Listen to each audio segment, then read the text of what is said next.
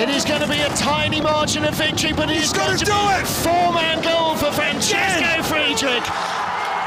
500 he wins by. Two-man and four-man gold again for Francesco Friedrich of Germany.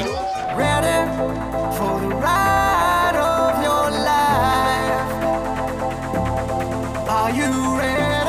Heute mal für Freunde der englischen Sprache, äh, so hieß zumindest früher das Schulprogramm äh, bei uns. Denn mein Kollege, den ich gleich aufrufen werde oder anrufen werde, das ist Martin Haven, langjähriger Eurosport-Kollege aus der Bob- und Skeleton-Zeit. So, uh, Martin, I just introduced you and but Ja, klar. How, how's your German? Yeah. Nicht so schlecht, aber nicht so gut. Okay, so we do it in English. Ja, ist besser. Okay, so we know each other for a couple of years. So I don't know how we start. Should we mm-hmm. talk about the Olympics first or how we met? Well, whichever. I mean, the Olympics, of course, is what everybody has got in their head because it's only just finished and the Paralympics is only just beginning. So, yeah, we'll start in China. Okay, let's start in China. So it's over. And uh, as a German, I have to apologize that we made some medals there in on the ice channel. Uh, yeah, uh, what do you- how are the other nations talking about the Germans that they won almost everything? Well, it's a it's a huge turnaround. If you think back to Sochi, there were no medals at all, not one medal for Germany. At least in And- bobsleigh and skeleton. Indeed, and and that was a major major drama, and now here we are, and they have won almost every medal. Uh, certainly all the gold medals. So it, it's a it's a phenomenal thing to to turn a team around. If you look at, you know, the other thing we do, motorsport, you you see great teams of the past in Formula One, Williams, McLaren. When they sink, it's really hard to turn that around. And, and the German team didn't sink. They weren't bad. They just didn't quite have the equipment level that they needed to to match every everything else that was going on. But that changed, and that was obvious in Pyeongchang four years ago that the German sleds were much much closer to everything else, if not superior.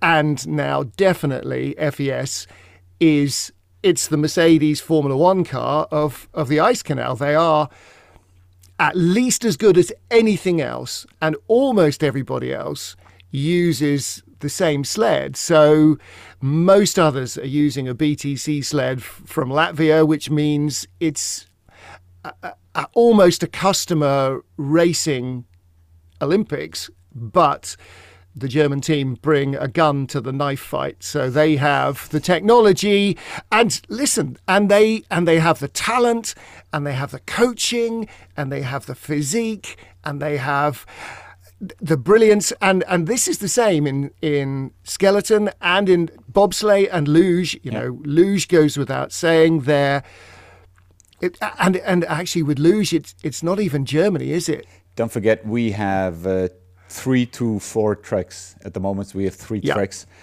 Uh, yeah, which is not really cheap. So wh- whenever I thank the people for the success, I, I mention all the all the people or, or topics you just mentioned, but I also say thanks to the main sponsors, the taxpayers, yep. Because you know- exactly so Yeah. exactly so. And and everybody who buys a lottery ticket. And it's the same with with british sport you know that's that's the way the money comes as well. There is some government funding not much.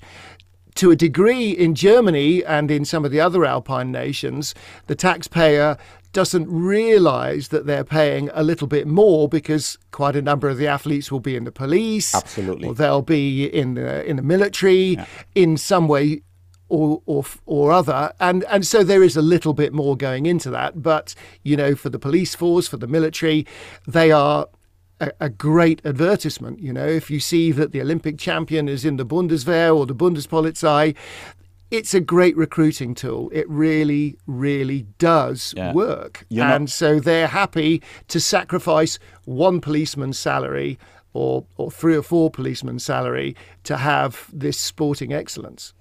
Yeah, you know our friend Marc Huster, who was obviously not a bobsledder but a, a weightlifter, and uh, and he was in the Bundeswehr, so in the army, and and he he always said, I mean, they they went I think twice a year or so to do some exercises with guns and so on, and he said he didn't actually know where the dangerous side of his rifle was. Both ends, if if Marc Huster is attached to it. Yeah. Um, Before we start talking about uh, China, let's get back to. I mean, you started it, the disaster of German bobsleigh in in Sochi. So, so what is your back, background story? Why FES wasn't uh, that good? And then I tell you my version. I heard. Okay, well, looking from the outside, and that's all we really get because because they don't like to talk about failure. Everybody likes to talk about success, but even then, they don't tell you the secret. You look at it again. I look at it with with the eyes of a fan, and like Formula One, you know, look at Red Bull. They won the Formula One World Championship for four straight years with Sebastian Vettel, and then there was seven years they didn't win it. Well, it was the same people.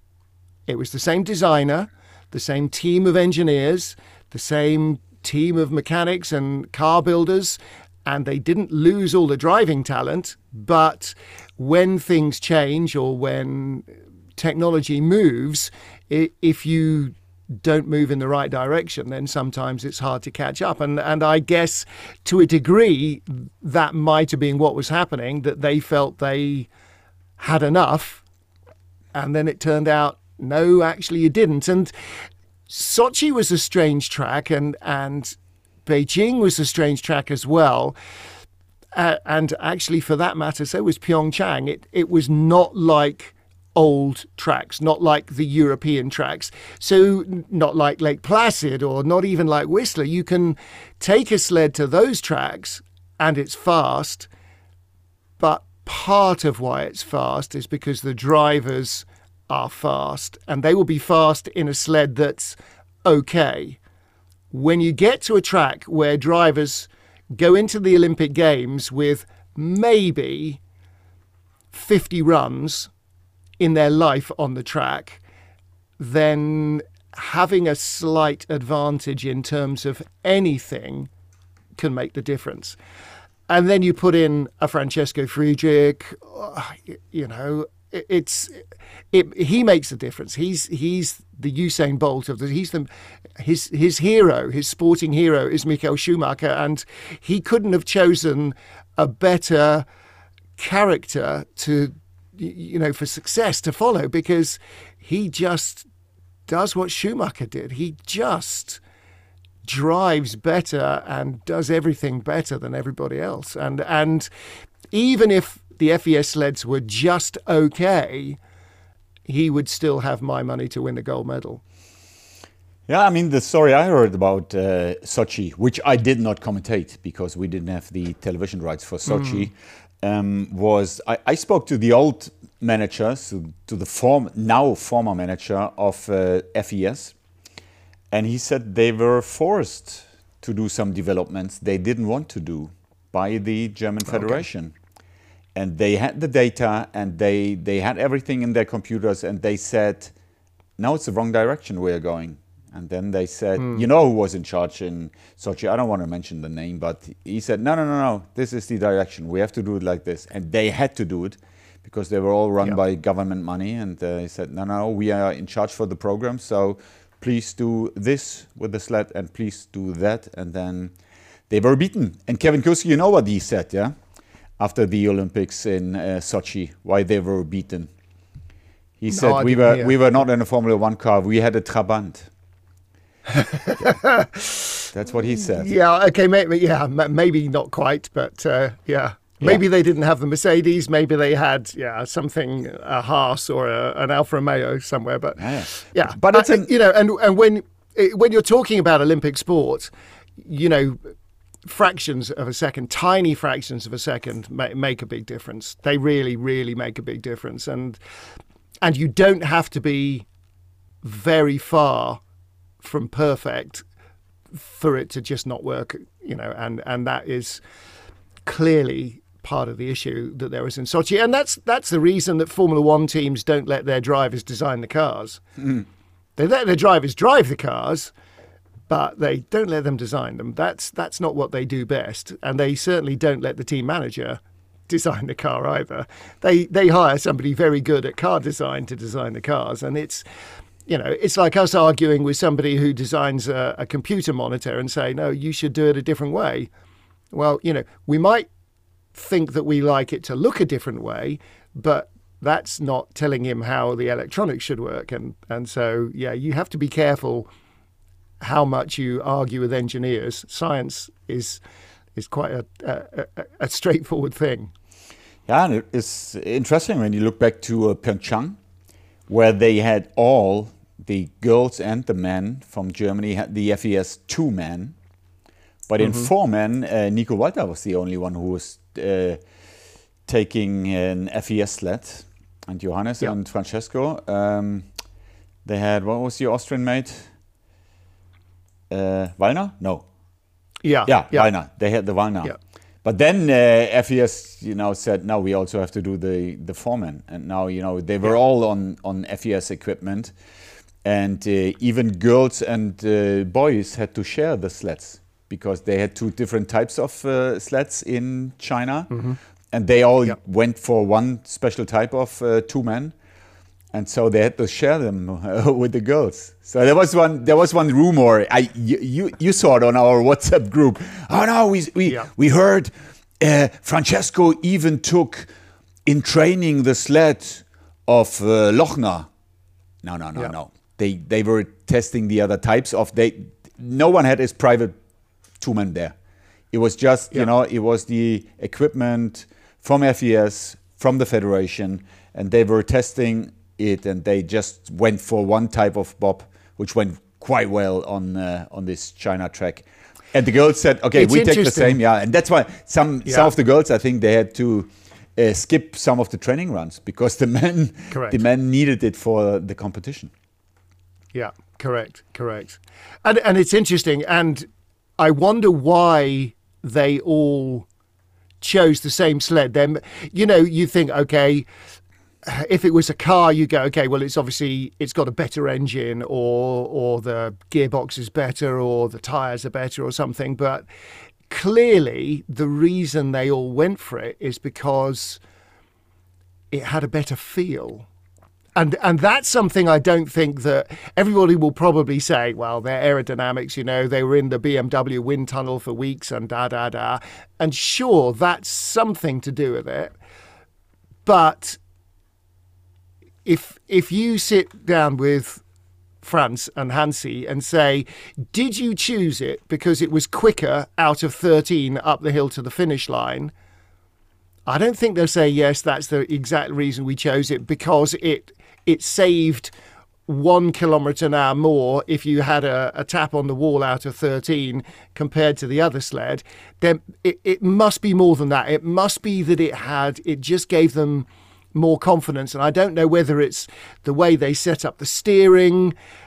Uh, that's the only thing I can really think of that would be that much different. I mean, when BMW introduced their sled in North America, and Holcomb was jumping between the BMW sled and between the the uh, the you know the US sleds. The old Bodine. He he just said, yeah. He just said, I I the, the BMW just it was it was like riding a motorcycle compared to driving a car or driving a car compared to riding a motorcycle. He said they are so different, so different in the way that every movement you make affects the sled is, is so different. And they basically, to make the BMW sled work, the, the wind tunnel numbers were better than the Bodine, but, and so they should have been. It was 15 years newer in design, but it was undrivable. So they basically had to make the BMW USA design steering mechanism the same as the Bodine one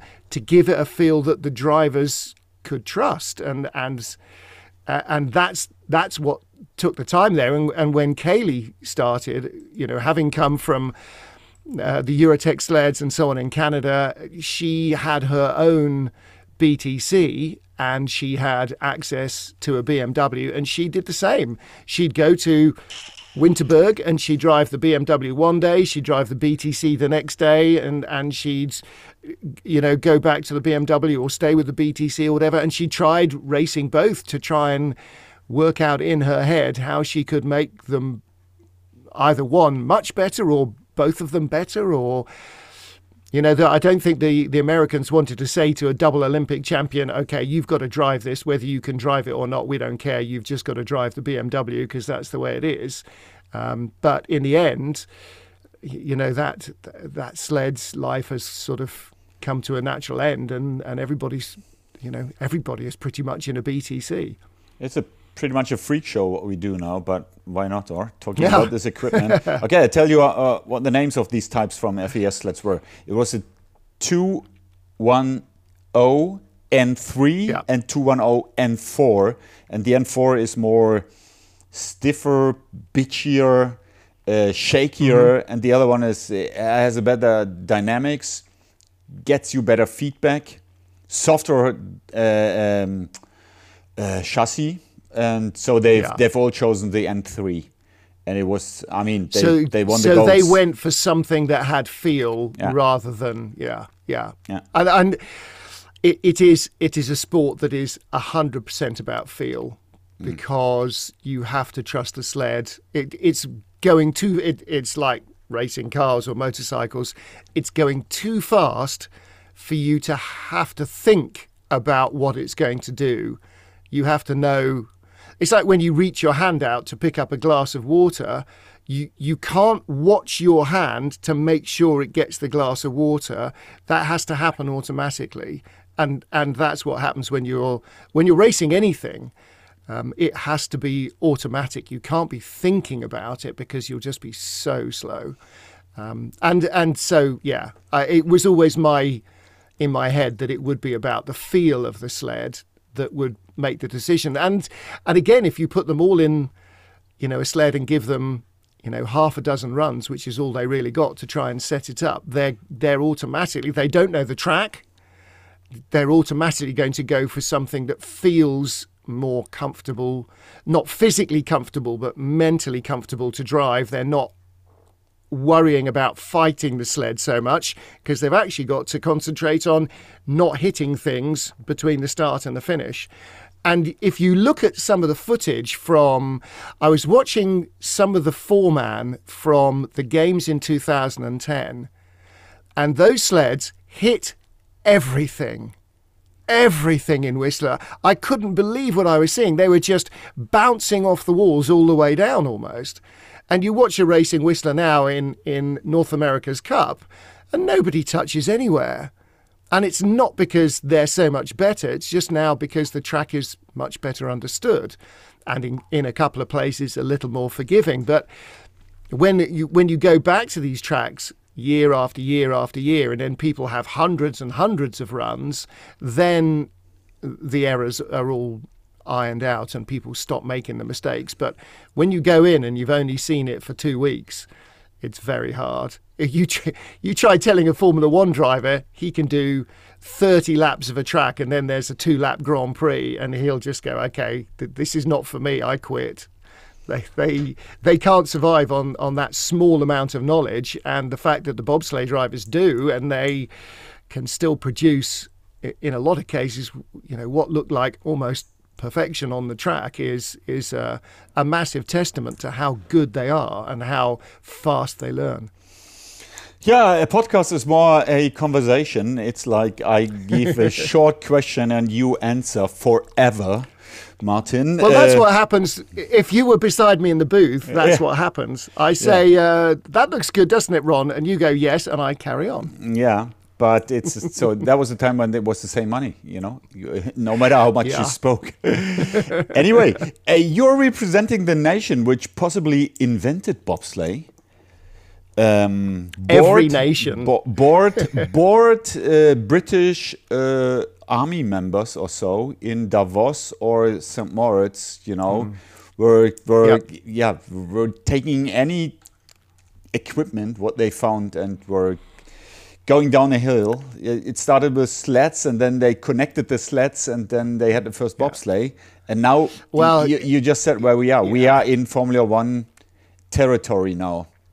When you develop a sled, Yeah, I mean, yeah, my, my private, you know, we've been out in the evening in St. Moritz, and you know, there's there's beer and alcohol and all sorts of things. I heard about it. My my private, th- I, I, we've seen people drinking it sometimes. Mm-hmm. My private theory is that the, the it, it all winter sport as an organised thing instead of just hunting started because of the manager of the Kulm Hotel.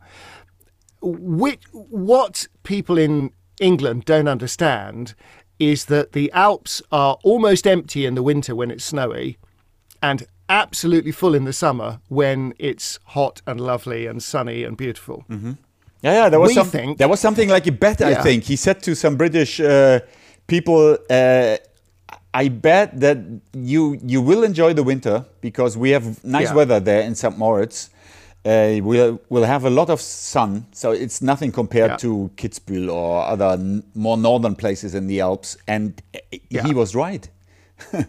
he was He right. was right, and and and the people that went there are the same sort of people that go to St. Moritz now, oh, except they were European royal family and small, you know, royals and and very wealthy businessmen and and so on, and and they used to go for the summer because the weather was so beautiful, and it was easier to to get up in a horse-drawn wagon to St. Moritz before there were trains and cars and everything else. In the winter, much harder. But the hotel was closed and so he was earning no money and so he created a winter season which didn't exist. Winter seasons did not exist. Everybody went home to their cold damp palaces wherever they were and they put their bearskin rugs over themselves and they hibernated like bears until the spring came along and he created he created it so he's got he's got this hotel full of very rich people who have had a lovely day out in the sunshine, walking around or playing curling or whatever, and doing all those things you see in the old, old, old, old drawings, not even the photographs. And then they come back to the hotel and they get completely drunk. And all the women go to bed and all the men get even more drunk. And then at some stage, they go into the hotel kitchens and they get all the huge silver serving trays that are used to carry out all the food.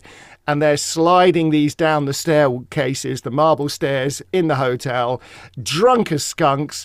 It's a hell of a great idea. But of course, it's keeping half the hotel awake. And all these extremely expensive silver trays are getting destroyed by all these drunken, mostly British idiots. And so uh, I think to stop this, he's just created a, a a way of doing it on a slightly less expensive and less damaging way that doesn't involve so so much damaged silverware and gets them drunk. And uh, in the same way now that you can go up to Muottas Muragl uh, and you can come down, you know, on their loo sleds down the down the natural track there. I, I'm sure that's exactly what was happening. You know, he sent them off down the hillside and and. Uh, you know, they probably put lots of torches down through the trees and a, a rudimentary path, and off they went. And anybody that survived could come back and go to bed a, a little bit happier. Um, and and yeah, from there you get the Cresta, and from there you get the bobsleigh, and from there, you, you know, luge and, and bobsleigh and and Cresta all just sort of developed together. And we've then and we've done it all. We've done it all. We, you and me. Yeah, We've done it yeah. all because I have to tell It's- you, it's- we, we will come back to China. Okay, we we got a little side plot now, uh, how the sport Yeah. started, and so we could also talk about our relationship, our friendship started because I was al- Yeah. already a bobsleigh commentator, and then I got this new colleague uh, from Great Britain taking over the uh, British Eurosport commentary. That was uh, Martin Haven, tall British guy. And I think we have met for the first time. It was St. Moritz. So I don't know. It was No, somewhere no, else. no, no, Or was it the no, no, first no, World no. Championship we we had? No, because no, because before I started doing bobsleigh, Yeah. you and me and Johnny Yeah. used to leave the Eurosport studio miles outside of the edge of Paris. Ah, and oh, we used to go into Paris. Okay, yeah, we've and met. Go out You're for the absolutely night. So, right. Yeah, You are absolutely so right. when you and Johnny were not on site, Johnny Yeah. Woodall, who Yeah. was who was a British Olympian, raced uh, for Great Britain in Sapporo, uh, in, In luge, yeah. and and was also a multiple record holder on the Cresta Run, and just one of the loveliest men you Yeah. could meet. Yeah, you guys. Sometimes you'd be away. you are right. Sometimes you'd be in the studio. and When I you were in the forgot studio, about it. Yeah, you did was some motor studio. Yeah, you did some motorsport Yeah, programs. We did the bobsleigh, and then yeah, we went out Sure. and destroyed Paris. Yeah, you're right. Yeah. but then you, So yeah. for two or three years before I started, yeah. we'd see each other occasionally in the winter. So you and I and Johnny would go out occasionally, and yeah, oh, Johnny was a character. I was in I was in Johnny Nagano. wa- You see, Yeah, yeah, no, no, jo- Johnny is exactly the sort of guy who the manager at the Kulm Hotel created bobsleigh to avoid causing too much trouble. yeah, and and He's- he and, exactly him. uh, and he still had the same clothing like the guys, you know, when bobsleigh was in, invented. so, again, we are we are talking about a lovely guy who passed away a couple of years ago. So that's the s- sad part of this story. But Johnny was a character. I was I was with Johnny in in Nagano for the Olympics, and I'm pretty sure I told you the story before. I I already told the story in in German on this podcast, but I uh, tell the story again in English. We were there. We went to the bob track. Okay, when the, the Olympics in Nagano in '98 were not even open, so we went to the track for some training, and uh, there was parking one big parking site for maybe 500 cars and parking two. And we had a permission for parking two. But the closest parking site to the track was parking one, which was completely empty because it was eight o'clock in the evening and there was no one there, no one. So we went to this parking site. And you know the Japanese, there was some guy, no, uh, parking on one. You have to go to parking two. And we said, come on, man, it is empty. Let us park it. No, no, no, no, you have to go. And then uh, Johnny almost went over this poor guy, and we parked at parking one. And then we couldn't talk to the athletes because we didn't have the proper number on our accreditation, you know, to go to the athletes, which is quite normal in in a in a World Cup. It's not like MotoGP. It's not like Formula One. You go there, you can talk to everybody. You can go close to the bobsleigh. Don't touch the run- runners. This is dangerous, but you can go there. And you know what the solution was when we complained with Eurosport? We got a plastic armband. ENG was on it, and they told us you can go everywhere with this plastic armband. And you know the Olympic accreditations with holograms and with fingerprints and with whatever is on your DNA or whatever for samples are there. And with this plastic armband brought us everywhere, including hockey game, um, Canada, USA. Wayne Gretzky played for Canada, and we were standing next to the coaches' boxes with this plastic armband. Unbelievable. With that armband, you could have played for Canada and the USA in the in the game. Okay, but let's get back to the story when you came to bobsleigh. I, so I don't, mm. I can't remember, but I, my part of the story is that I met you as a new commentator in St. Moritz. Yeah. Because I can Yeah. remember you were equipped for Paris or London, but not for St. Moritz. You had summer Correct. shoes. Well, I- had summer I- shoes. I was equipped for San Moritz, but not for going up and meeting you another thousand meters up, further up at the end of the, the drag ray uh, and uh, and the ski lift and everything else. Yeah, but, uh, Martin, yeah, St. you Moritz, said come for lunch. It's I came minus, for lunch. Yeah, but mine it is at night. It is minus twenty, minus twenty-five. In the morning, when we went to the track, because racing was always very early in the morning, it was still minus twenty. And you came Yep. in your London slippers or in your Birmingham uh, summer shoes. Yeah. Yeah, but then you are right. I, I said to you, uh, join us. I, I had my skis. Join us uh, on top of the hill, and you walked up there. You came in one cable Yeah. car, and then you walked the rest up to the Alpina hut. Yeah. Well, because to get to the Alpina hut, there was a drag lift, which only really works if you've got skis or a snowboard, Absolutely, and not yeah. Mm. if you've just got ordinary shoes. So I could see that this was not going to work well. So I walked up beside the drag lift and I came up to the Alpina hut and we had lunch. Mm-hmm. and then as you guys all skied off, uh, it was uh, Martin Wolf was there as well. Uh-huh. Uh, I can't remember who else. There was a couple of other guys, but Yeah. Uh, obviously I knew Martin. So, yeah. Um, so then, as you guys skied off or snowboarded off or what have you, I noticed that some people were walking in the other direction, and oh, there's a path that you can walk all the way back down to the chairlift. I just didn't notice it when I was coming up through the snow up to my waist. So yeah, Yeah. that's okay. But everyone on No the, one died. But everyone on the slopes knew this silly guy from England who walked up the ski slopes. Yeah. Interesting. Yeah. Uh, okay. When I went there to St. Moritz for the first time with Johnny, a legend in well everything, Cresta, luge, bobsleigh, he said, "Ron, of course you have to join the Cresta run," and you did, did the Yep. same. So you also did this. Uh, how did they call it? Supplementary, supplemental membership or so. This one-year membership. you- yeah, you join for the season, which allows them to take lots of money off you, and Mm. then you pay for your insurance, which is even more money. Yeah. And after that, it's yeah, you you get to ride the fantastic Cresta run. it's five runs. And in I fact, think. when we when we go back for the World Championships, we definitely have to do it again. okay. It'll be 20 years since we did it. oh my god. 20, uh, 22 years since we did it because we did it in 2001. So, Uh, so, so for everyone yeah, who's we, not we were very young then. We were nine, maybe 10 years old. So, yeah. yeah, definitely, e- even less. uh, for everyone who's not familiar with the with sliding with the tracks there, so uh, when you come from St. Moritz going down to Celerina, on the left side Yep. is the uh, Cresta Run, on the right side is the Olympic Bob Run, where our bobsleigh and skeleton competed. On the left side is the Cresta Run. Is this a typical Brit? This is what I think a typical British club is. So it was a clubhouse. the bar was open at seven o'clock in the morning. So after, course. after I did my first two runs at seven, so I, I think 20 minutes later, I had my first uh, gin tonic in my hand. And I was Yeah. not the first one. Well, well, no, and, and don't forget that, that, you know, you would probably have had, I don't know, maybe three or four hours sleep before you went down to the clubhouse. On a good- on a good lot day. of, yeah, quite a lot of members will have suddenly noticed what the time is in the bar Mm-hmm. and gone straight to the clubhouse. So uh, having the bar open uh, just just helps edge them slightly, slowly, and, and easily into daylight. Yeah, yeah, it's it's important.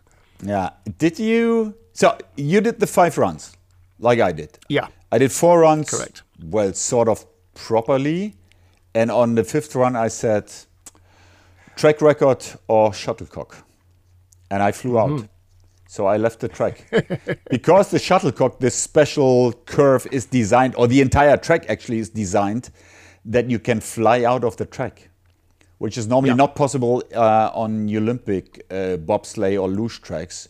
So did you fly out, or did you go to the finish for with all your No, runs? funnily enough, for a for a country that wears a tie like England, I don't have a tie. Okay. Have you ever worn your shuttlecock tie?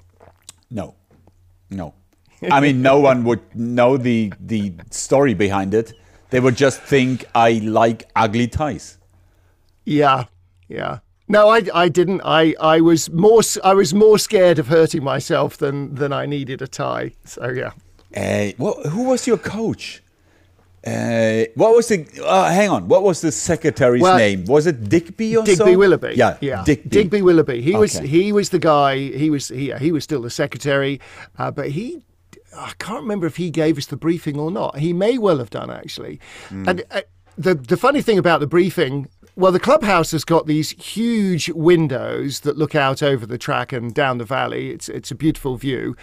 But in the corner of the windows is a human skeleton made up entirely of X-rays from club members who have brought their X-rays back from hospital with them. So every single bone in the human body is on the X-ray, and and most of them are are broken bones. Um, and they they spend 45 minutes, maybe 50 minutes, telling you how to get round one corner, shuttlecock, which is the second or third corner that you get to when you start at the clubhouse as a junior. There's there you go down a, a short straight, and then there's a right hand corner. It's the second corner, and then the left hand corner is shuttlecock. And if you look at old film on YouTube of even the 1960s, guys like Eugenio Monti competing, tracks then did not have a lip on the edge to keep the sleds in or a roof or anything. It was it was shaped a bit like a teacup or or a coffee cup. It just went straight up and and there it, that was it. So it was rounded at the bottom and then the wall was straight up and there was nothing on the top of the edge to stop you flying out. And so all the corners on the Cresta are like that and all corners on on the bobsleigh track used to be like that as well until they started building permanent walls and roofs because the speeds of the bobsleighs were were getting quite extreme and because they were icing the track so much more. Um, but yeah, you, you, they spend nearly an hour teaching you how not to kill yourself at shuttlecock, and then the, the rest of the track is dealt with with one sentence, which is so then you get out of shuttlecock and it's straight on down to the finish. Yeah. So And you it- could, you know, did you use the, the these old sleds where you could, or where you had to move the sort. Yeah, of cushion or yeah, so, yeah. the seat? Yeah, yeah, yeah. Yep. Yeah, yeah. So the saddle. Yeah, so you you you start with you start with your arms in front of you, so the sled, like you would if you're a kid and you're on a, a, a toboggan, you start with your hands in front of you, Yeah. and and you're, you you push it round, and you have boots on that have metal rakes that, yeah, that yeah, come out. Yeah, like like the brakes on a bobsleigh that come out from the toes, and you drag those in to slow you down so you don't just shoot straight out of the corner.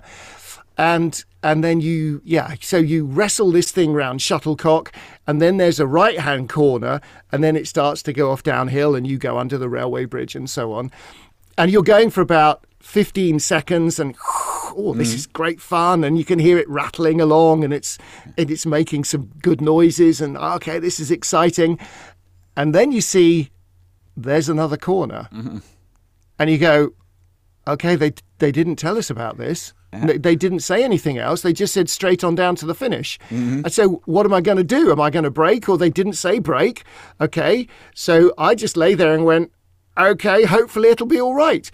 And there's not just there's lots more corners. Yeah. But if you survive shuttlecock, the rest are fine. Yeah. The big the big danger is is breaking yourself badly at shuttlecock because the sleds weigh 20 uh, kilograms or so. 25 30 Yeah. kilos yeah yeah and they yeah so it, it is a little bit like crashing a a motorbike you you have to make sure that you and the motorbike are going in different directions Absolutely. the That's, what they teach you. yeah. Mm-hmm. That is what they teach. I, Now I remember. My coach was Arnold von Bohlen and Halbach. This old German guy, you know, from the Krupp dynasty.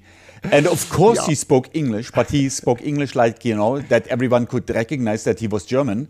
And he was telling you all everything what you had to do on this uh, on this sled. And and then if you crash out of shuttlecock, you have to throw the sled away on the side, on the left side, so that it uh, does not hit you. so that was uh, Arnold Bohn and Halbach. And it was, I was lucky enough when I crashed out there. Um, there was a lot of snow, and they had this what is this straw stuff? So uh, Yeah, yeah, yeah. So it was soft, and really, and that's what Yeah. they said to you: throw it away. Nothing will happen to you. Okay. And then there's another rule, because they see you from the control tower, and you have Mm-hmm. to stand on your own feet, because then Yeah. they see your legs are not broken. And you You're have to not wave, and you have to wave with both hands, Both arms, Yeah, with correct. both arms, that they can see your arms are also not broken. So no Yeah, new well- X-ray. we were there maybe um, I was going to say two or three years ago, but it's maybe five or six years ago. While we were there for the World Cup, uh, a guy had a big problem on the Cresta run. One of the guys not starting from Junction, where the clubhouse is, where the the Yeah. learning From uh, top. sliders start from, but from top, where they they sprint off like in a skeleton race, and the sleds look very much like a modern skeleton sled. Yeah. Um, They call it bobsled uh, it was- skeleton. They call it yeah, bob skeleton. Yeah, yeah, yeah. Well, our skeleton sleds are bob skeleton. They're Cresta skeleton. Yeah. So yeah, yeah. But uh, there was a, there was a guy there from the British Army, and he was in training for one of the races, and he had a, a big problem and came very uh, yeah just sort of survived shuttlecock, but he was flying around, and uh, one of his legs was out of the top of the track and hit one of the support posts for the Oh, I- sort of fencing I, I for the there. shading. Yeah, that is more than. Yeah. It must be 205, 204 or so. I was there. Okay, maybe. I Yeah, was I- there. yeah. it's- it's- we commentated it some happened- race, uh, yeah. and and some. yeah, times, yeah, yeah, yeah. yeah. He lost his leg, and they. He lost his leg. Yeah, Yeah. yeah, yeah. So that's- so yeah. It's yes, it's it's rare, but Uh-huh. these things happen. Yeah. and as you said, uh, at the bottom of the track, you you just you're speeding up, but normally nothing happens. But when Mm-hmm. you t- start to get some trouble, then you hit some of the posts. I think then they changed the system there. They they had really, you know, these square wooden posts for the for Yeah. the shades.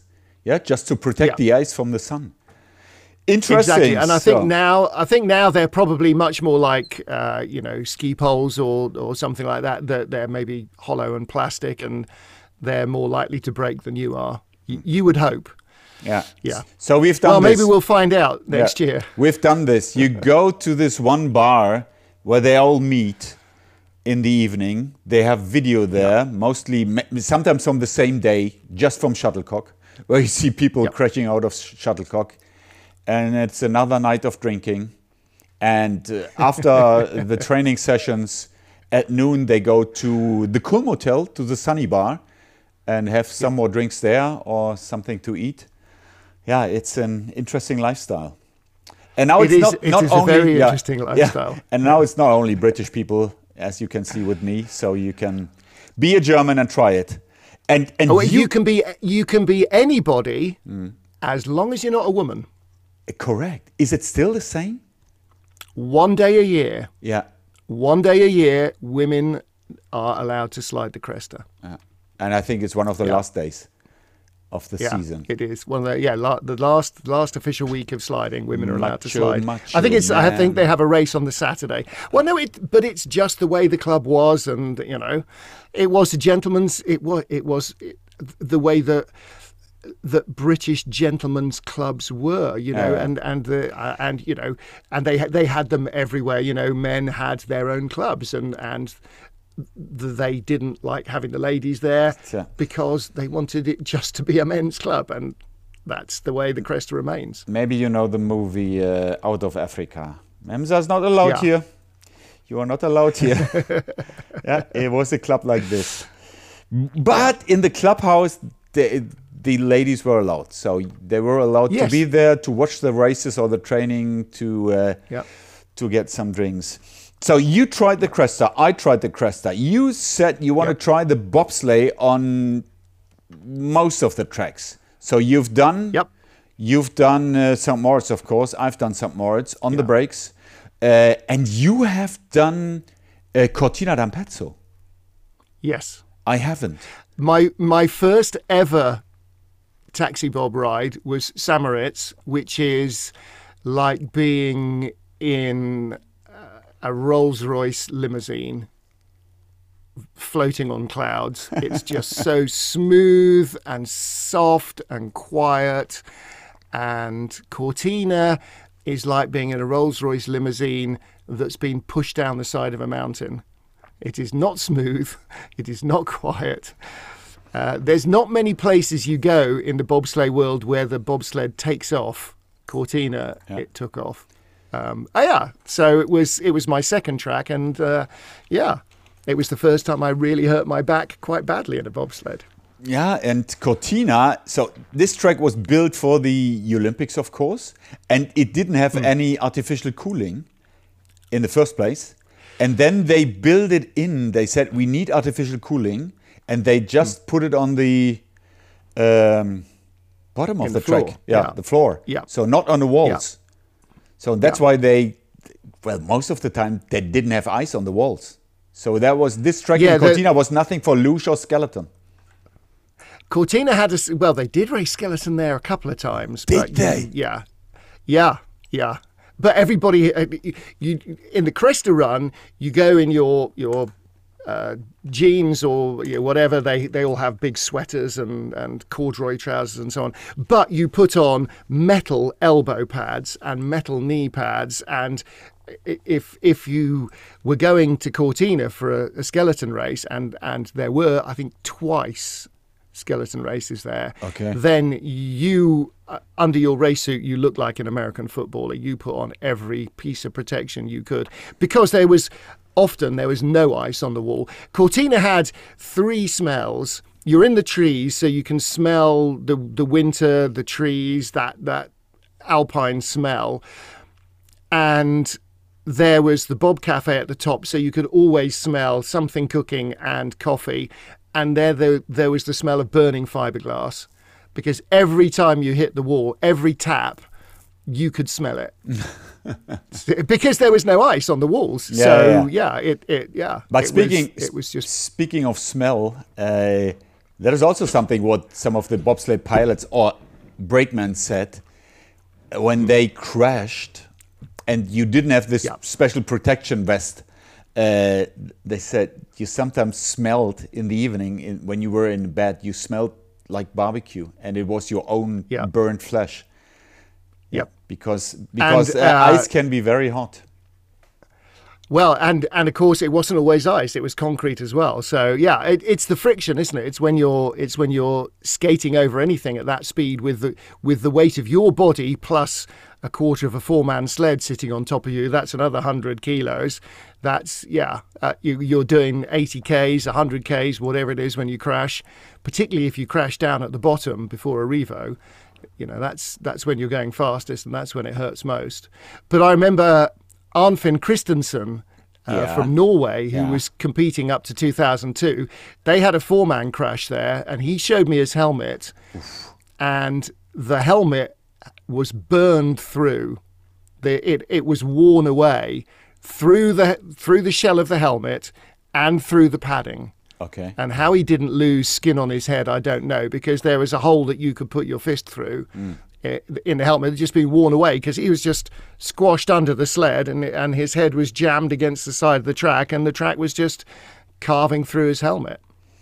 Yeah. And when, when you came up the finish uh, in the outrun, out of Arrivo, the final corner, which went round the tennis court at the bottom of the hill, which is still there, um, all the way up, they had, uh, we saw a little bit of this in, in Beijing because there were so many crashes out of 16. Yeah. They had workers there with hooks, Yeah, yeah. I long metal hooks, hooks, to was- grab the yeah. sled. I was thinking Yeah. about Cortina. You know, when you came Mm-hmm. up there, they tried to hook you up there that you didn't go down again because it was very As- steep yeah. uphill section at the end. Very. And there was and there was no gentle finish to it. You came right up this steep section, and then suddenly it was flat, and the flat bit Mm. What was it, about 40 three sleds. Yeah, 30, Yeah. 20 meters or so. Uh, yeah, maybe 20. Yeah. And at the end, instead of uh, going up the outrun like you would do in, in Winterberg or somewhere, you would go straight into the commentary box.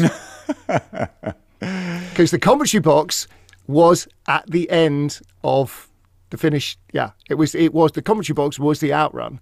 So yeah, that was that was not ideal either. Yeah, so this track was built uh, in 19 uh, or for the Olympics in 1956. Well, the great Eugenio Monti did not win the gold medal.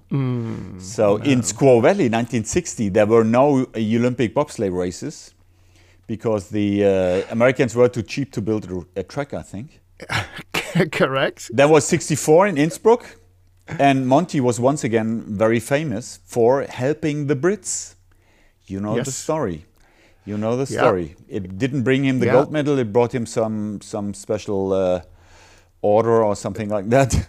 Yeah, Fair play. Pro- probably something. Uh, yeah, probably something that he appreciated uh, at least as much. Being, you know, he was quite a humble man, I think, but he, I think, he probably appreciated that his sportsmanship was recognised so widely. And the story, for those that don't know, is that. Tony Nash and Robin Dixon, who were the 63 world champions in two man bob, two British guys, they were based in St. Moritz. They used to load up a Land Rover. One of them was a farmer, the other one came from quite a wealthy family as well.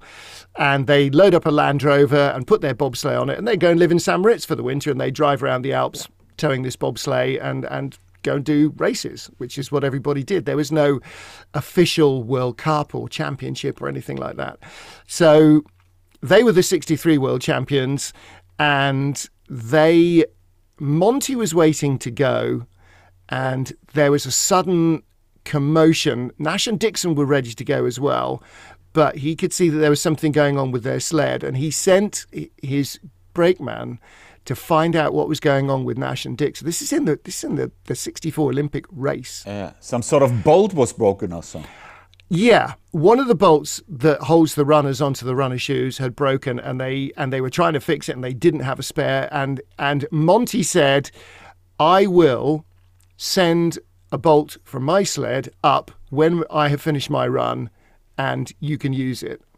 And he did, and they fitted it in the sled and made their run, and they ended up taking the lead. And then on day two, they they won. So he he didn't go any slower because he offered them a bolt off his sled. He'd finished his run, but it meant that the reigning world champions and and clearly two of his biggest rivals for the two man gold did get to continue in the race and they went on and won it. And so it was he said well they, there was nothing remarkable. He said everybody would have done that and actually maybe in those days hmm. maybe a lot of other people would have done even in the Olympic Games. I mean, it was, uh, you know, 64 was a strange Olympics because when they were due to have the race, there was no snow. And so they uh, had to. It was a. It's a natural track in '64. Now it's it's where we drive up past the artificial track in, in Igls. But in those days there was no snow, and and they had to wait. I think ten or twelve days until the Austrian army had trucked enough snow over the mountains to build the track and, and, and then the temperature dropped a little bit and it all sort of held up. But Monti made a habit of, of going out and, and walking the track at night. And one night he had to go out and shovel loads and loads and loads of snow out of the track that had been thrown in after everybody had left earlier that evening. So he was, uh, I- he, I think he definitely felt that that maybe fortune wasn't into maybe not fortune maybe just some you know local uh, agents were not entirely for him winning in uh, in Innsbruck. But he did went he went on then in Grenoble the the first uh, Olympics to be held on an artificially built track uh, a fully artificial refrigerated track.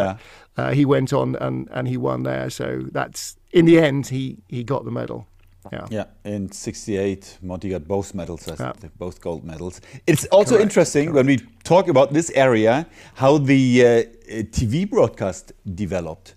Because in 1956 there was the first TV uh, broadcast, and Rai, the Italian broadcaster, they uh, they had the job to do the broadcast, and they got money from the IOC.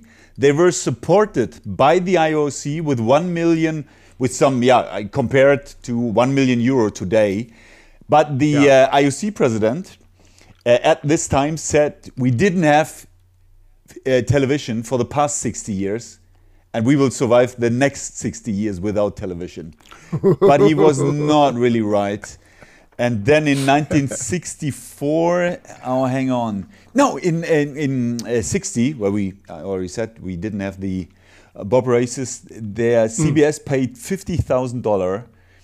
In 1964, when IBM uh, had the first data processing center there, because they collected all the data from the different kinds of sports, they paid, I think, the first million or so. Can't really remember. But then it, yeah, I don't know. Today we are not talking about millions for television rights. yeah Interesting. yeah for sure Interesting For sure. development. Okay, uh, let's get back to uh, China, where we uh, actually started. Um, we spoke about the FES. We spoke about the German program with all the support they get from the government, from sponsors, uh, and so on. So, but it, it is something. Even when you get a medal behind a German, you're something like a Olympic champion. And it was only in, and it was only in monobob where Kaillie Humphries could win the only gold, which was not for a German crew, which was for the Yeah. US. Because Yes, they had and- some some different kinds of sleds. Yeah, well, again, everybody in Monobob had a German sled, so that was quite handy. Uh, uh, but again, they, they didn't have a German sled, did they? They all had Bavarian sleds. So uh, the the Monobob deal is ha ha ha. Uh, the mono- see as as a as a uh, yeah as uh, as an outside viewer, I understand that Germany and Bavaria are very different places. Um, but they everybody in Monobob uses the same sled. It's built in Bavaria by a high tech company called Ixent, and uh, you know maybe in the end that will be the way that bobsleigh has to go. That everybody has access to the same sled at the same price. And then you can use your own runners and, and, and so on. But again, like with normal bobsleds, they all have to be made from a piece of steel that is supplied by uh, the IBSF, and they all have to be, you know, completely legal and authenticated and everything else. Uh, But the deal with Monobob, I think, is a little bit like the way that all the drivers chose a sled that was more comfortable to drive from FES, the people who just felt more comfortable in the sled that weekend were the ones that that produced the results. Because there were several drivers I think in the monobob race who you expected to do better and they just either didn't quite get their head around the track or they didn't get their head around the setup of the sled. And the problem with a brand new sled like this is it handles very different from a a two seat sled. It doesn't have the weight of the second athlete in the back. I think this is the That biggest problem. means You that- saw it really. Yeah. You saw that there was the, it lacked a lot of weight at the at the back of the sled. Hmm. So either you can you can move the position of the pilot. You saw it on the television coverage. They were closer to the cowling or further away.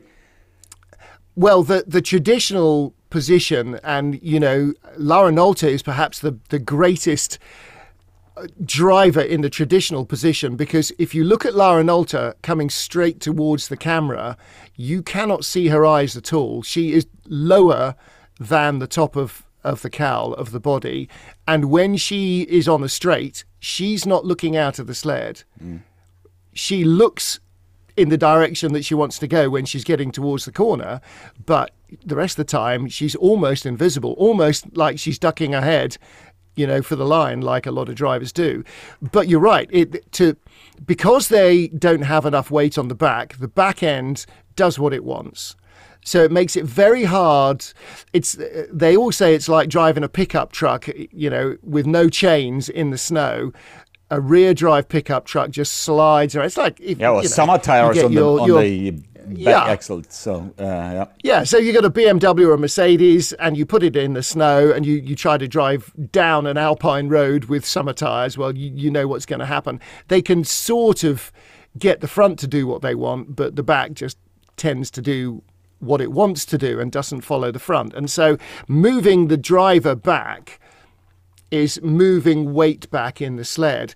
And actually, for us, it's great because with some of them who were a long way back, and some of them were a long way back, you didn't just see the the driver a little bit back from the cowl, You could actually, when you had the camera shots, particularly in places like the Kreisel, where you're almost looking in from the top of the sled, you can see their hands. You never see a driver's hands. They're always hidden under the cowl. Hmm. You could see their hands. You could actually watch their hands steering the sled. And we talked about that quite a lot in in our broadcast is watch their hands. And so there was a couple of drivers who had very I- white gloves or whatever, so they were very easy to see, and and people, I think you know if you if you drive any kind of a car, if you only move your hands a couple of centimeters, nothing happens. Yeah. But in a bobsleigh, if you move your hands, if you put your fists together with with your thumbs together, if your knuckles move apart, if you push your right hand forward and your knuckles on your right hand move past your left hand, that's the most steering you're ever going to do in a bobsled unless you're nearly crashing and then you might move your whole hand away so it's it's a very small amount of steering movement but when you're looking in and you've got a nice long corner and there are all the corners in Pyeongchang, uh, in, in Beijing are long corners like St. Moritz. You can see them steer, holding it, release, your hands come back together, steer again. It's, it's great. You know, it's, I think maybe we should start, the IBSF need to have clear top to the body so that we can actually see what the drivers are doing all the time. But I guess then it would just be yeah, we'd be used to it, and so it wouldn't be so interesting to watch. Yeah, and I have to be honest, it was my first uh, monobob race I commentated. You you've mm. done the entire season, and that was interesting yeah. to see because obviously you have to find a compromise between good aerodynamics and moving the weight, so the balance of the weight. So what do you prefer more? and uh, yeah. Well, there, there you, yeah, there you sacrifice a little bit in aerodynamics, and and actually, I think quite quickly they realized, uh, not just in monobob, but in everything, that more control actually gave you more speed because you hit less things.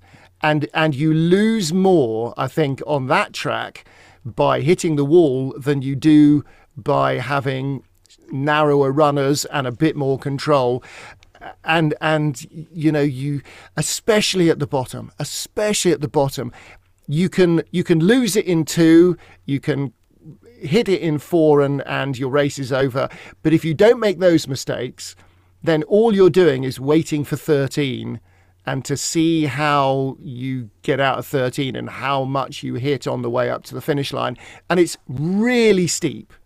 It's really steep all the way up. You know, we're used to going uphill in Koenigssee, we're used to going uphill in Winterberg. You go uphill to the finish line in in half the tracks we race on. Uh, I mean, Whistler, you do the same. Lake Placid, you do the same. Park City, you do the same. And so we're used to that, but it is much steeper. It's like the finish line is at the end of the outrun almost in, in most tracks. It's so steep up there. And so if you make a mistake out of corner 13, you just get murdered. And so having control, you know, the big thing over the last 10 years has been for for wider runners on the front, fatter runners, because it reduces the friction. Uh, it also reduces the amount of steering you can do. But on tracks they know well, that's not a problem. Here, it was a problem.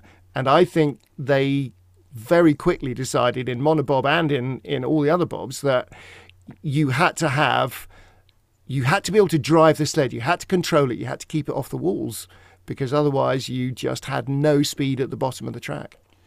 And what was also new for me was the different techniques at the start with mm. the hit. So I think there, the Americans, they found something and they improved it, and they, it looked perfect. I mean, how they started, yeah. you know, not with the with the typical uh, hit like you see in two men or so, where you change the position of your hands. So they were just going forward, and that was a key. Yeah. The start, particularly with Alana. Yeah. Because she is just a phenomenal pusher. You know, y- you think of Cynthia Appiah from Canada, and, and she's a hell of a push athlete, but she can't push like Alana can, and she's what six years younger still so uh, yeah i mean uh, the other thing that it's shown us is it shows us who the fast pushing drivers are and the thing that the one that surprised me more than anybody else uh, is is not is not that Alana was so strong, but some of the athletes you don't necessarily think are going to be big pushers. And Nadezhda Sergeyeva of Russia is like the third or fourth fastest pusher. But when you look at her, you think she must be a skeleton athlete because, or you know, she she's she's strong, but she's not big. If she when she turns sideways, she almost disappears. Sergeyeva is incredibly fast. If you look at her push times, she's top four or five in all the monobob races. And then when you put somebody else behind her in the in a two man sled, she's lucky to get in the top 10. Well, I don't think it's because she's not very good anymore, but I don't, I don't think the Russians have got anybody who can really push with her. So, and, and the techniques as well. Some uh, some drivers step into the sled and then almost like walk up it and step into the seat, and some just throw themselves in the air. They swing their legs in front of them and like just land in the seat. I mean, that's it, there's there's quite a lot of different technique going on. That was actually interesting, and it, it was good for the sport that at least once Yeah. some other music was played there, not only the German anthem. Yeah, and speaking of uh, skeleton, was that a big surprise that the uh, Germans won the uh, skeleton as well? I mean, at least for the girls, there was this junior, and and she had all the trouble, you know, with the positive uh, COVID test, and she was oh, completely down when she didn't know if she can go to the Olympics. So they were both tested. Axel Jungk, Axel Jungk had to stay in Dresden, while she was already uh, okay to go. And then they both made a medal. And Axel Jungk, you know, he, he arrived in, I don't know if you heard the story, he arrived in Beijing after, you know, all the negative tests here in Germany. He arrived there and his first test was positive again. Yeah. And so he was Yeah. really close to say, you know, "Fuck, yeah, I go home. That, that is it. And then he won the silver medal. Forget it. Yeah, yeah. Yeah. Forget Yeah. it. Yeah. well, you know, three years ago, four years ago, uh, you know, uh, Pyeongchang, will Christopher Grotheer ever win a race? Ever win another race? Will he? Will he ever win a medal in anything? No. And and yet suddenly, so he won a World Cup race, and then he won two World Championships. Okay. Mm-hmm. And then he won another World Cup race. So now he's got two World Cup medals and two World Championship gold medals. And now he's won the Olympic Games as well. So it's it's an astonishing story really because he some days you think okay he's not he doesn't even look like he deserves to be top 10 and some days he's not um, and then some days the the race in Innsbruck uh, early last season where he was in that three-way tie for gold Uh, yeah, yeah, yeah. with Matt Three- Weston and and Three Yeah. people at the same time, three gold medals. Never happened before. Three guys, yeah, exactly. Never happened before, probably will never happen again. But, I mean, y- y- you know Christopher Grotheer, and he's a, a quiet guy. Yeah. He doesn't say much. He almost never smiles. And I talked to him afterwards, and I said to him, You were standing on the line waiting to go before your second heat. You were smiling. What were you thinking? Because you never smile when you're sliding. He said, "Yeah, yeah, I always do." He, he doesn't. He really. He might be. He might be feeling happy inside, but he's. He doesn't have a face that smiles a lot, and some athletes do, and, and some don't, and and he just definitely doesn't. But he was, he was just smiling, and I thought, okay, he just really feels it today, and and yeah, he, this astonishing. So he was there he ended up winning Olympic gold. Matt Weston from Great Britain was there. Geng Wenqiang of China, who was China's first skeleton slider, has done. When when was his first? When was the last uh, Koenigssee Worlds? 2017. Oh, I don't know. Uh, yeah, was- maybe. That yeah. was where we first met him. Yeah, we first met him 2017. He was in the Worlds in Koenigssee. Uh, then he did 2018. He did the Olympics, did the Worlds in 2019, uh, did the Worlds in 2020. The Chinese, of course, couldn't travel in 21, so he wasn't there. Not in the Olympic team. Not in the Olympic team. I mean, in, in all the sliding disciplines, the only one that China looked even halfway acceptable in was men's skeleton and you have to think okay they obviously chose two guys who okay, in the in the in the in the in the bob they they were uh, Sun and Lee were were pretty reasonable but in the other sliding sports they they really struggled and they obviously chose two guys in skeleton who had tested really well on that track and let's face it it doesn't matter what you've done in Igls and it doesn't matter what you've done in Lake Placid the only thing that mattered was what you could do on that track in that week, and nothing else mattered. But it was just quite a surprise to see their most experienced and only race winning skeleton slider not even in the place. I mean, I, I just thought. Uh, that's Yin was the fifth. Uh, Yan won the bronze. Yeah. Yeah, and Grotheer, wasn't he uh, the guy in Altenberg 2020 where he didn't race in one World Cup and he came there uh, Yeah. and he won the world? No, uh, uh, Axel did the no, I- no, no, no, hang on. Axel was No, uh, did not? injured.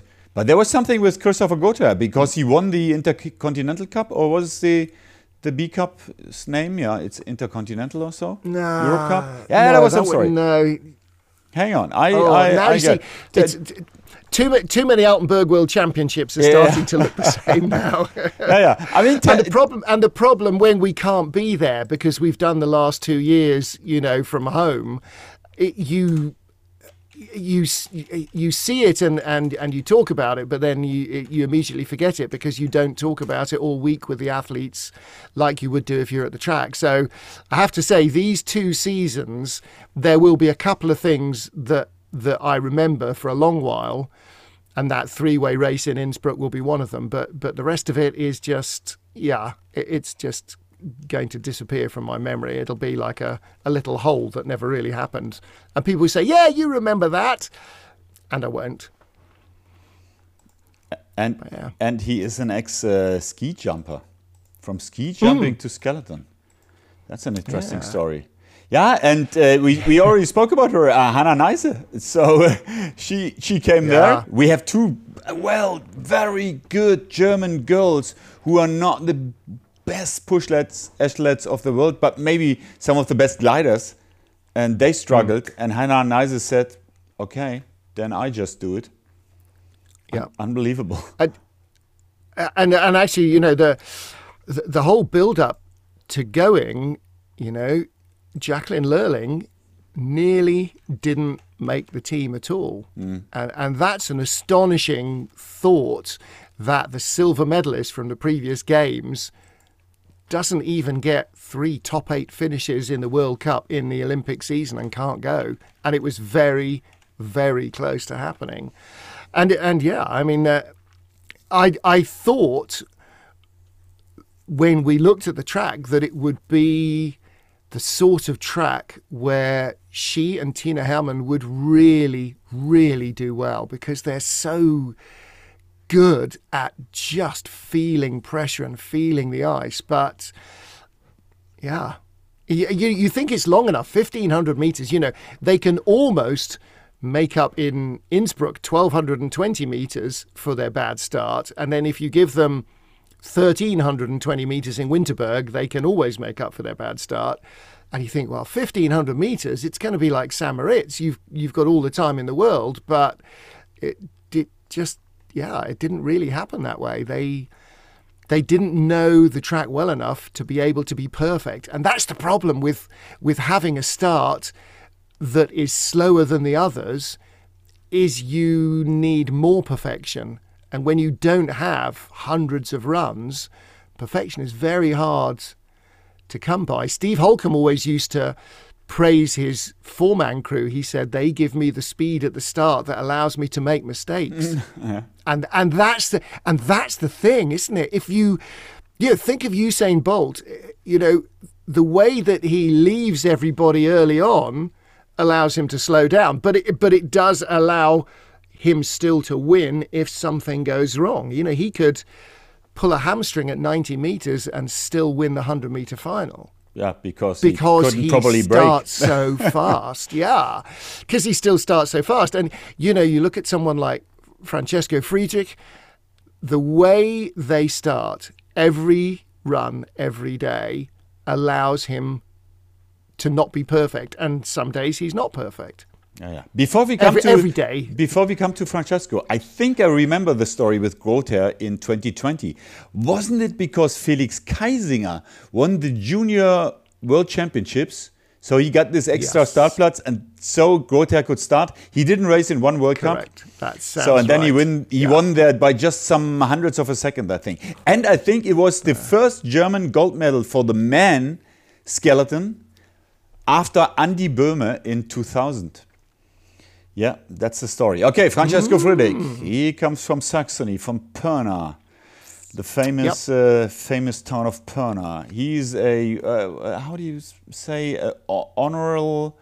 Uh, when you get this special honor from your city uh, citizen honor citizen or so? Okay. Yeah. Are- Yeah. Is there something similar in in Britain? Well, in yeah, you would get the keys of the city.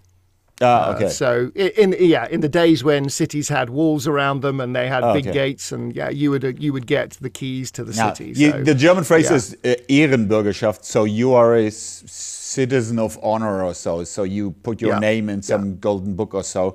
And I was there when I I, I, I could hold a speech uh, when he got this special honor there because they had these boring politicians and they wanted just one speaker who tells some jokes.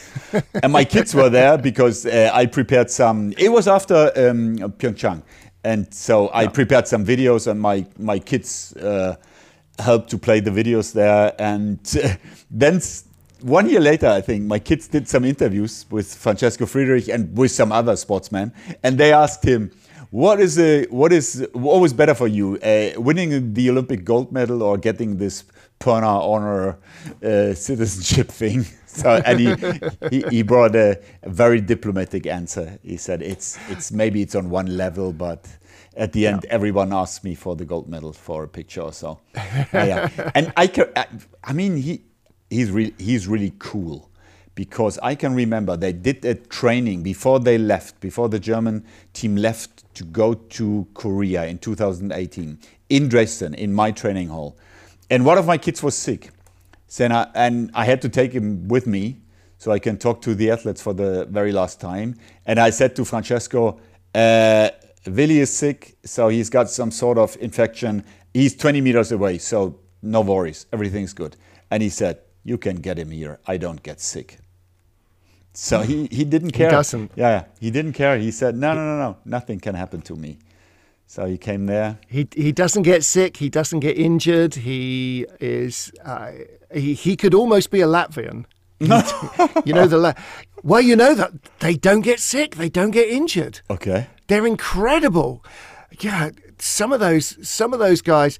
Who's one of the brakemen who who didn't make it to the games, so who's never been to the games for Latvia. He's done 17 consecutive seasons Okay.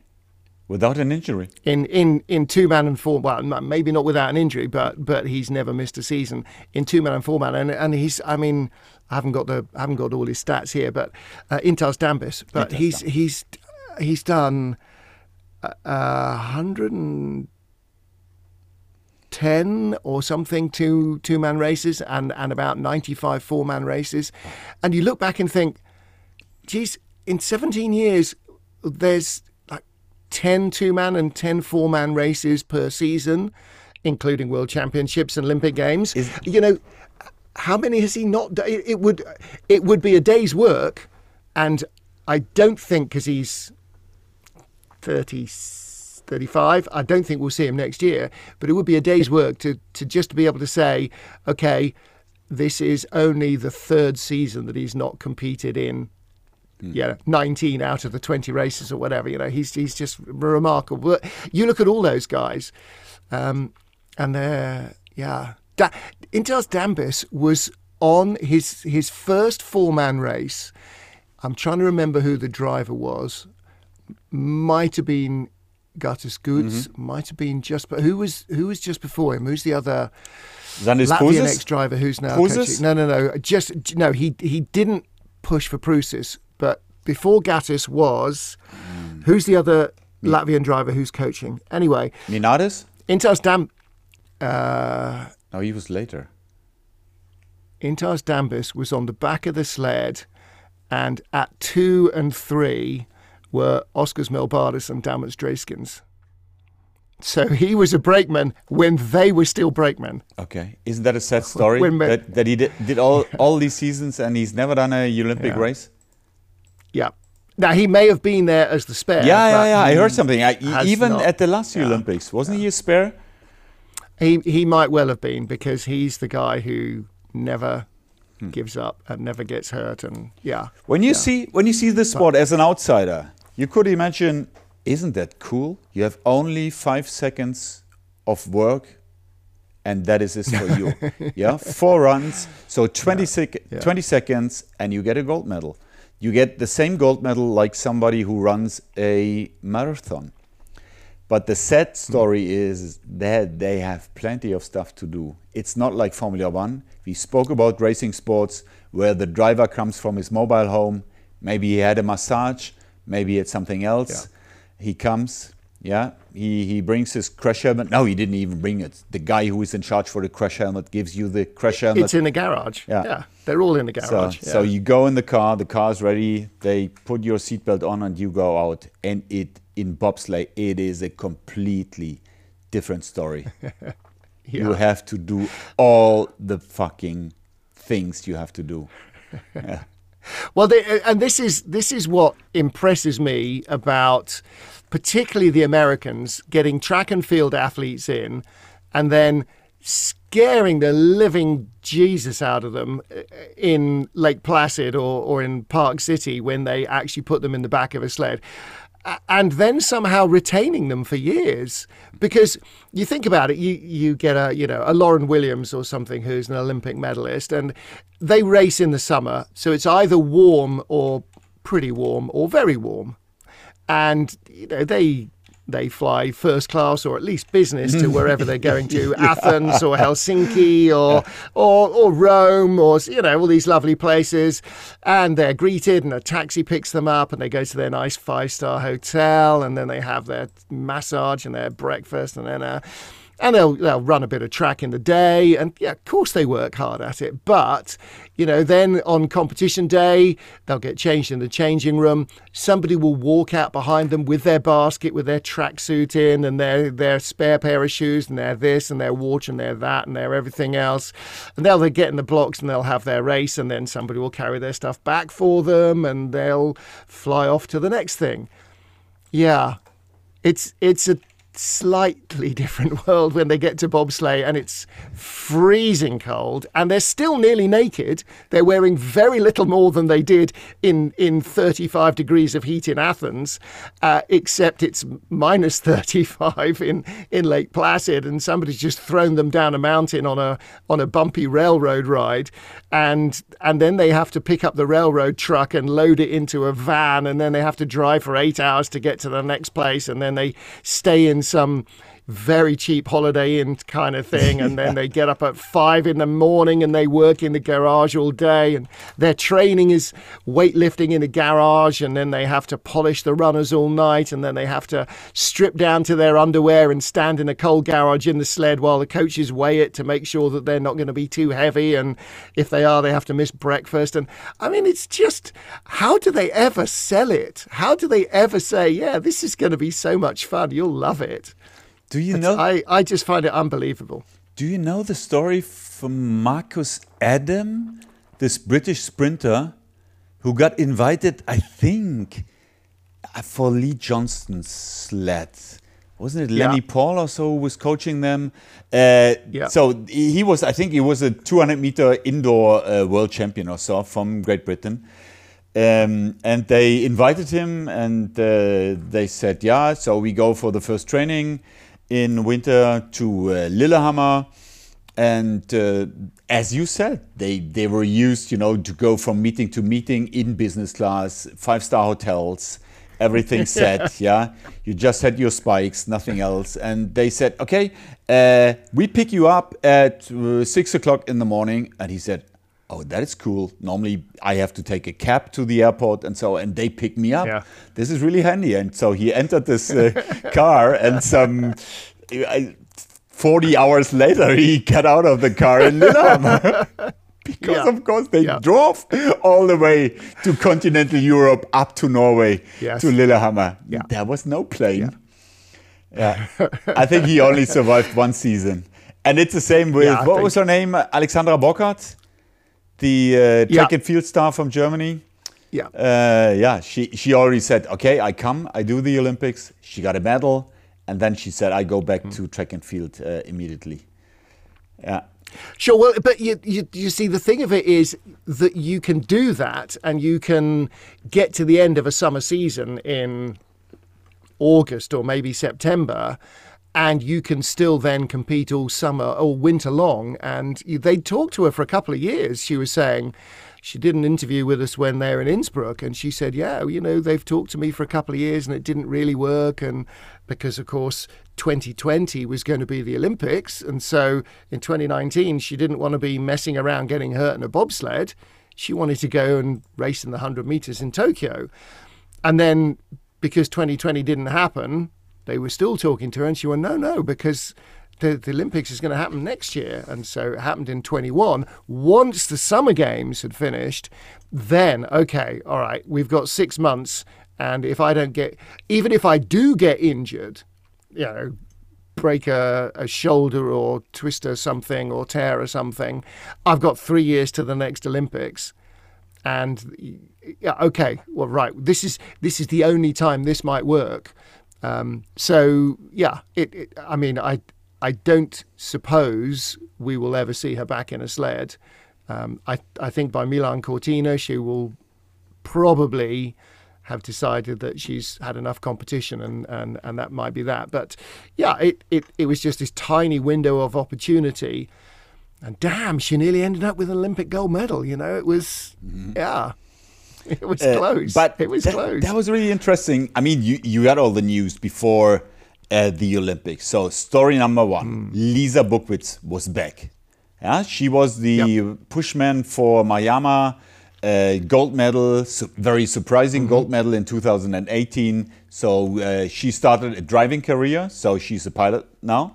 But then yep. she was concentrating on athletics training again, still one of the strongest push girls from Germany. She was in Playboy.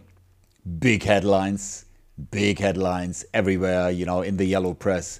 Lisa Buckwitz, Playboy. Then, of course, Alexandra Burghardt, oh, fastest German girl uh, semi-final at the Olympics in Tokyo. Um, that was in the headlines, and she's going with the Olympic champion. And then there was some other team, Laura Nolte and Deborah Levy. No, no yellow press, no scandals, no nothing, uh, no headlines. Gold medal, almost yeah. a second. Yeah, 77 hundredths in front of uh, Mariama Jamanka. So gold, silvers for Germany. Laura Nolte, Deborah Levy, and there's aren't they still juniors? Yep. Yeah. Yeah. Exactly. And and just so much fun. And and you saw that when you know when you saw them on the TV on the Olympic coverage, even though we don't really get to see an awful lot of them, they they are just so much fun together. And Deborah hasn't been hundred percent fit. She wasn't fit before the beginning of the season, and she has she has struggled to get right back to where she wanted to be.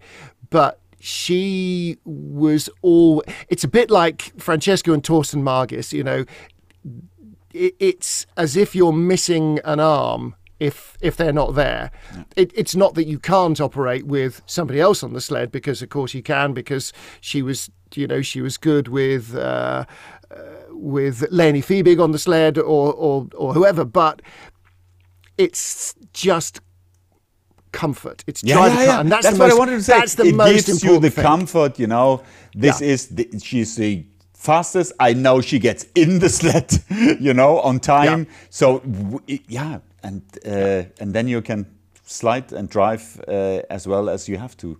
And and they're friends. You know, they they they are really really good close friends and they have been for for their whole careers basically together so it's it's that familiarity and and you know René Spies is so good and and I I think so much of of the success of the of the bobsleigh team particularly has been because they now have something close to what the Sunshine Training Group have in yeah. in Berchtesgaden, in, in the luge team. You know, they just have fun doing it. They have fun training to do it. They have fun racing. They have fun together when they are at the track and when they're not at the track, and they inspire each other and they pick each other up when when they're having a bad time. And you know, that's that's really important. And that comes, all of that, all of that comes right from the very top.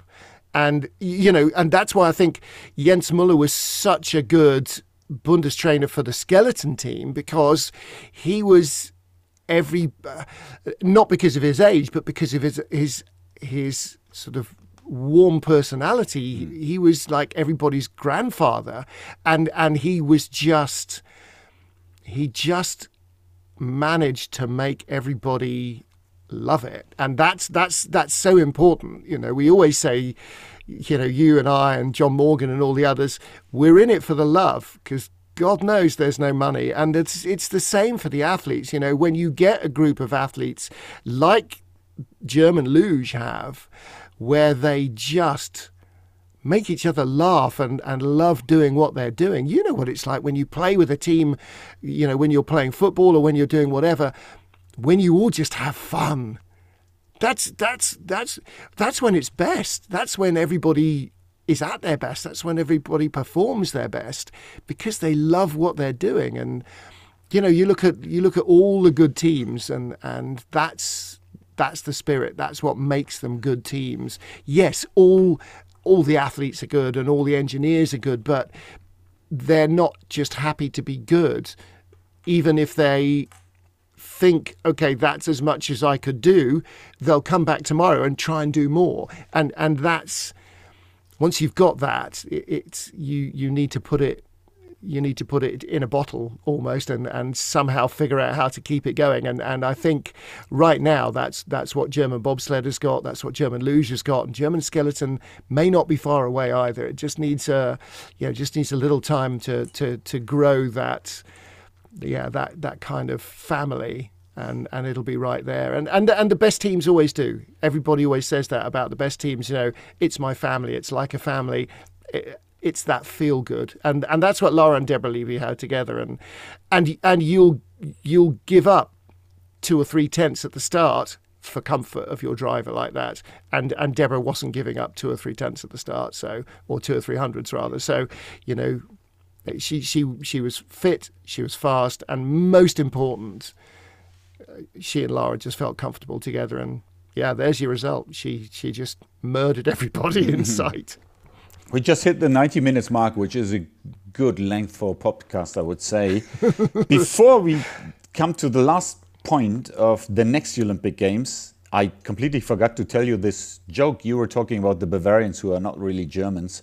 Mm. Uh, do you know this joke where these the Austrian, the Bavarian, and the East German meet this ferry, and everyone has one wish? Gone. so the Austrian says, ah, you know, we have all the mountains, we have the Alps, uh, but we don't have any beaches. So wouldn't it be nice if uh, Austria would be in the Mediterranean or maybe in the Caribbean or so? We can go skiing, we can go on the beach in the afternoon. Peng, Austria disappeared somewhere in the Caribbean Sea. Then the East German is asked for his biggest wish and he said, I want the wall back." So, uh, okay, he gets the wall back, and then the and then the Bavarian says, uh, uh, "Yeah, and I want a white beer." What? Nothing else? You just want a white beer? Yeah, my two biggest wishes are already taken. okay. in four years, we have uh, the next Olympics. They're supposed to be in yeah. Italy. Um, yeah. If we are still on this planet in four years. Um, yeah. Where will be the track? Well, well, yeah. The track will be in Cortina, and it. You're sure? It's yeah, yeah, yeah. The, it's it's definitely pushing ahead, and the government are definitely pushing ahead, and the regional government are definitely pushing ahead to have a track in Cortina. What they don't want is to have Milan Cortina games with a track in Innsbruck or anywhere else. I heard. They, I just, just, I just passed Innsbruck yeah. a week ago, and it, they mm. hope it is an option because it is expensive. Well, it is. I mean, yeah. yeah. They did Cesana, and the Cesana track is not there anymore. So it is disappeared right. For the 06 yeah. uh, Olympics. So uh, I don't know. And you cannot build a, a bobsleigh track everywhere because you can't do anything else than luge, skeleton, and bobsleigh. You can't do a concert there like in a big hall or so. No, no, absolutely true, and and yeah, it, it's it is it is the most expensive sport in the Olympics because it needs the most infrastructure that then doesn't get used by anybody else for anything else. And you're absolutely right, but the the will is definitely there to to build a new track, and and actually what they want to do is build a new track on the path of the old track. Okay, so we will have Antelao Cristallo, we will have uh, Belvedere Bandion. The problem is now there is a, a regulated five meter height for corners, so yeah, we won't. We we will we will have we definitely won't have corners of the height that they were, but they they want it to have all the spirit. But that's what they did in Lake Placid. You know, they built the new track for the 1980 Goodwill Games, and and uh, they uh, they 2000 Goodwill Games. Yeah. They made it in the spirit of and alongside and sort of overlapping to a degree the old track. And as you know, the old track is still there, and you mm-hmm. can go and stand in the concrete and look at the concrete walls and go. They were absolutely insane, and I'm sure we'll be thinking the same about, you know, well, I, every year you go to Igls and you and you watch how dangerous it is to get round the braking, you know, straight and into the into the finish area, and you think, geez, you, know, how many more years can we keep coming back here with sleds that are getting faster and faster and faster, and still actually think that this is acceptable? But it's one of the few tracks in Europe that that is still used all the time. So, yeah, I mean, it would it would be fantastic to have another track in Cortina in the same style, you know, in the same spirit. It'll start off going through the, the forest, which, you know, is just, it, it's just got, it's uh, uh, to a degree like like Koenigssee. Koenigssee's got unique views. Innsbruck's got unique views from the track, and, and Cortina had as well, and and and hopefully still will do. So yeah, it, it's it's really really everybody is desperate for there to be a track back in Cortina because the old guys, you know, like us that went there, just loved it, and and the the young guys that never did. It's it's like you know you, everybody now says, "Oh, Cortina, it was the toughest track." Goma didn't. Cervinia boy, Yeah, yeah, yeah. that was a that was a real track. That boy, you never went there, but let me tell you. And and so everybody has you know that that sort of sliding scale of of where the really dangerous tracks were, or the ones that everybody feared a bit. Um, and I, you know, Cortina won't be dangerous in any way, but it, it it will hopefully be in the style of and and you know almost in the footprint of the old track. So, yeah, you know, apart from anybody, apart from anything else, who doesn't want to go to an Olympic Games in Italy and just enjoy Italian food and life for for a couple of weeks? Yeah, but the sad part of this story is that 100% of the luge team come from northern Italy, from Südtirol, mm. and they never had a Yep. proper track, an- artificial track. No, So, No, absolutely. Well, you know, that's, yeah. But then, you know, half of all the Olympic medals in skeleton at the last games were won by a country that doesn't have any kind of track at all. And, and you have to swim to get to a track, so Yeah. you know it's it's uh, you know, um, I, I, you know that that uh, again we talked about teams and how they rise and fall, and, and British skeleton is a classic example. You know, they went from one bronze medal in 2002 to a silver medal in 2006 to a gold medal in 2010, gold in 2014, gold and bronze in 2018 for the women and a bronze for the men. So half the skeleton medals in 2018 were won by British sliders, but no medal this time. they didn't come close. They didn't come close. And and actually I think that they probably had very much as as sort of good a talent pool, but I don't think the equipment was up to it at all. They introduced a brand new sled. It looked very different, but it didn't perform any different. You know, you look at Laura Deas, she was third in Pyeongchang. She hasn't forgotten how to drive. Yeah. You know, missing the cut in World Cup races this year, the Olympic bronze medalist. Um, yeah. I mean, and it's not, she still starts as fast as she used to, and she still remembers how to drive. You know, she hasn't lost that.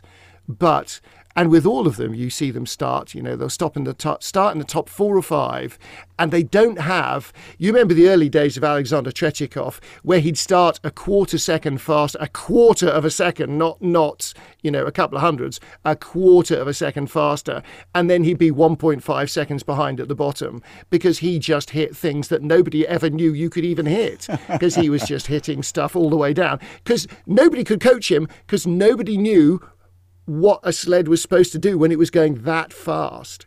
But I think with the with the British team, you know, they're they're driving pretty well, and they're certainly driving better than 19th place, 18th place, or or whatever. I think the technology has not kept up. I think they were I think they were quite fortunate in Pyeongchang. I don't think the sleds were really as good as quite a lot of the others then and they're definitely not now. So they've they've got a major technology issue, and and the problem, of course, is that to su- to solve that, um, having fired all the people who knew how the success was built from from the development right up to the, to, to the head trainer. Um, they now don't have anybody who can go to the sled builders and argue their corner. So the sled builders will say, well, it's not us. Our sleds are fine. The wind tunnel tells us they're perfect, and uh, you just need better athletes. So it's it's um, don't see it fixing itself in a hurry. Now we finished the, the story with the people who started the sports of skeleton and bobsleigh. there you go. And so, uh, Martin, thank you very much. Uh, we need, we must have, we need to have a beer again pretty soon. Okay. Yes. Well, hopefully, with yeah, we're sort of just about thinking we might be coming out of the unfortunate COVID of the last couple of years, and something an awful lot more unfortunate is mm. is obviously happening in, in Ukraine at the moment, and. Uh, yeah, I, who knows what world we will be in in the summer? Never mind the winter, but absolutely, yeah. Um, yeah. And with the World Championships in St Moritz, um, you remember the Morris Minor. You you you've seen the Morris Minor and, and how mm. wonderful it is. Uh, it is my intention still to have it ready to drive to St Moritz for the World Championships. So there hopefully will be an English idiot driving around St Moritz in the World Championships with a roof down on his Morris Minor. Okay. Yeah. Yeah. Our thoughts are with the people in Ukraine at this moment. Absolutely. And uh, Absolutely. I thank you very much. Uh, it was always a pleasure with you and uh, enjoy the rest of the evening. Have your own beer. I will have one as well now. Thanks, Martin Haven. Cheers, Rob.